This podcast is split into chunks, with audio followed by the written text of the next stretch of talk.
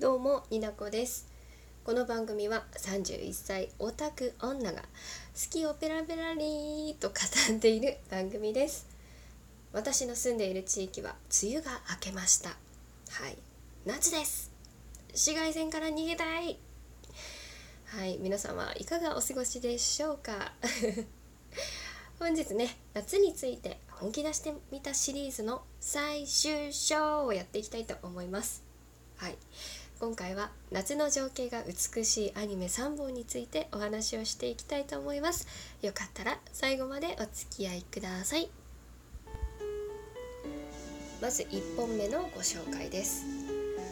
公式というか D アニメストアの方に紹介文が載ってたんですけどそこで私が好きだなと思ったところを一部抜粋してまずご紹介します。6月の空のように物憂げに揺れ動く。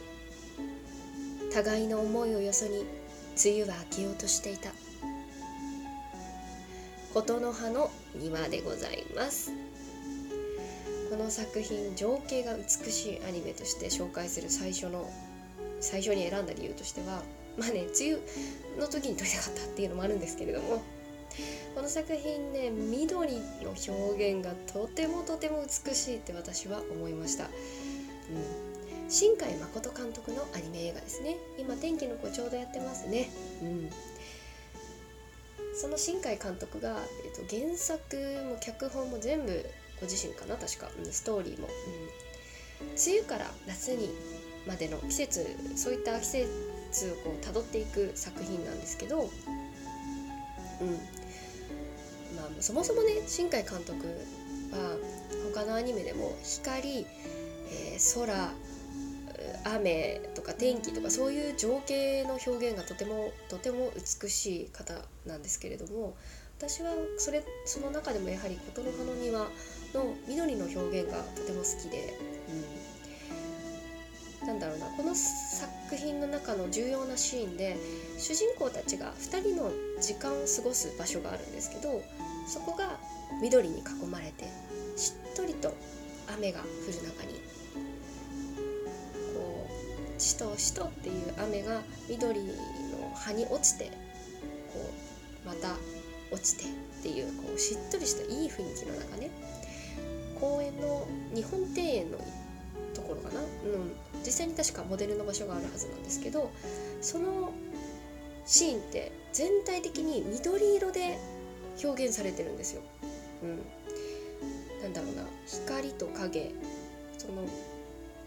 雨が降ってるその雨露に映る反射する光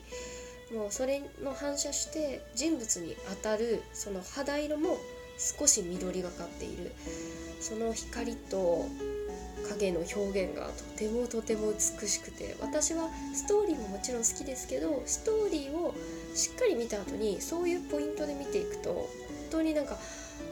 ってため息が出るような作品だなと思ってます。うんストーリーの展開としても雨っていうのがとてもキーワードになっているし雨が降らないと会えない2人っていうところもすごくなんだろうなちょっとずつ雨が楽しみになっている主人公たちっていう部分で感情がねマッチしているところもあるしこう泣いているシーンと静かな雨が降っているシーン曇天の暗い雨雲の中で強い雨が降ってきて気持ちがぶつかっていく大雨のシーンとかもすごくね心揺るがされる作品かなと思うんですけれどもそう緑のシーンはちょっとじっくり見ていただけたらなと思ってご紹介させていただきました。雨が上がって気持ちが晴れていくように主人公たちも一歩前に進めているそんな終わり方が素敵な作品でもありますのでよかったら見たことない方は D アニメストア Amazon プライムで見れますので見てください。琴の葉の庭でございます。2本目のご紹介です。ちょっと不思議な世界で繰り広げられる少年少女たちの青のおとぎ話かっこファンタジー。公式のサイトで素敵な文があったのでご紹介しました「凪のアスカラ」という作品でございます。この作品ね今紹介文でもあったようにねすごく私の好きなファンタジーという要素があるんですけれども 夏の情景がなぜ美しいかっていうとねこの作品あの、まあ、舞台がね、まあ、夏が中心っていうのもあるんですけど海に住む人と陸に住む人たちの物語なのですごくね青い表現が多いんですよ。海の中に住んでるからもう深海のその美しさ。もうなんかねあのね青い表現がねすごく好きなんですね。さっき緑って言って好きですねって言った後にまあ青が好きっていう話をしていくんですけれども。あのねオープニングだけでも見ていただくと雰囲気がか伝わると思うんですけどあのこのファンタジックな美しさっていうんですかね。海に住む人たちの生活圏っていうのが海の中なんですけど普通に服も着てるしなんか普通にね呼吸も呼吸も多分してると思うんだよ。そういう海の中に住む人たちの特有の体質っていうのがってエナっていう体の表面にね 1, 1枚布を布？膜を覆ってるんですけどそれがあることで呼吸もできるし生活も海の中でできるっていうような設定があるんですけれどもまあねその生活圏が美しいんですよ。普通にね建物もあるしなんか走ったらパタパタパタって走っていくシーンもあるんですよ。泳ぐとかじゃなくて。でもねその普通の生活圏の中が海なんで普通にお魚が泳いでたりあのね泡がポコポコポコってなったりするんですよ。もう最高に好きなんですねそういうの。そうストーリーとしては恋愛ものなんです。少年少女たちの恋愛ものですごく切ない。なかなかね両方になかなかならないの、うん、だけどそれがまたいいっていう作品なんです。美しい青とファンタジックな世界観で神聖な海の伝統となんだろうな今の生活する人たちとの考え方をなんだろうな素敵に描いた作品でございます「凪のアスカラ」あのね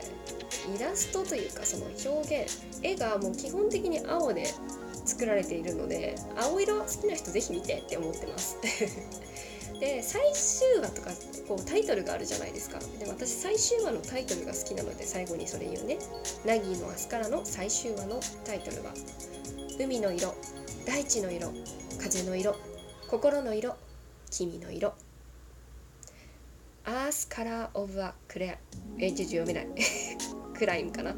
クレイムかな？クライムかな？CALM ちょっと。最後締め方がおかしくなったけど。なぎますからぜひ見てください。ごめんなさい。これは D アニメストアだけだったと思います。よかったら見てね。はい。最後にご紹介する作品のご紹介します。あれ？なんか日本語おかしかったな。その作品は「バラカモン」という作品でございます。公式のホームページに行ったら真ん中にドーンとこんな、うん、紹介文が載ってました。この島で一人になれない。基本的にはギャグのギャグコメディな作品なんですけれども九州私が住んでる九州の、うん、長崎の五島列島という離島を舞台にしたアニメでございます。漫画原作ですね、うん、表題の表題、うん、タイトルの「五島列島の方言で「元気者」とか、うん、元気のある人っていう意味です。で主人公は東京に住むほんと都会っ子の、まあ、イケメンの 書道家の23歳ぐらいだったかな若い男の先生なんですけれども彼がねちょっといろんなことがあってまあ実のお父さんの書道家のお父さんが昔お世話になったこの五島列島にやってくることがきっかけでこの島のにやってくるわけなんですけれどももう夏真っ盛りの島の日常を描いているのでもううだるような暑さに負けない子どもたちからすごく元気をもらえる作品ですね。たくさん笑えます。でただ私が夏の情景が美しいと思えるシーンが本当第1話の最初の部分にあるんでご紹介させていただきたいんですけど、うん、おすすめのシーンね。第1話「バラか子丼」っていうね元気な子供っていう意味なんですけど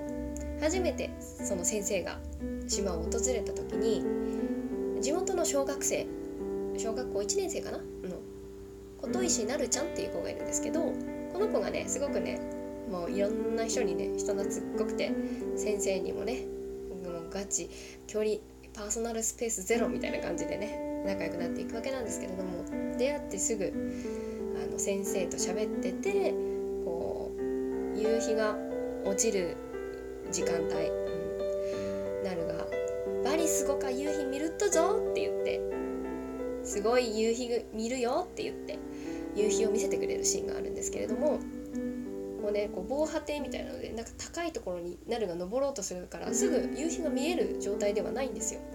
だから危ないよって言って見え見えないよそう簡単にっていうのを主人公の先生が言うんですけどなるがね言うんです。上がってみんばわからん。見ようちせんば見えん。登ってみない登ってみないとわからんよって。見ようとしないと見えない。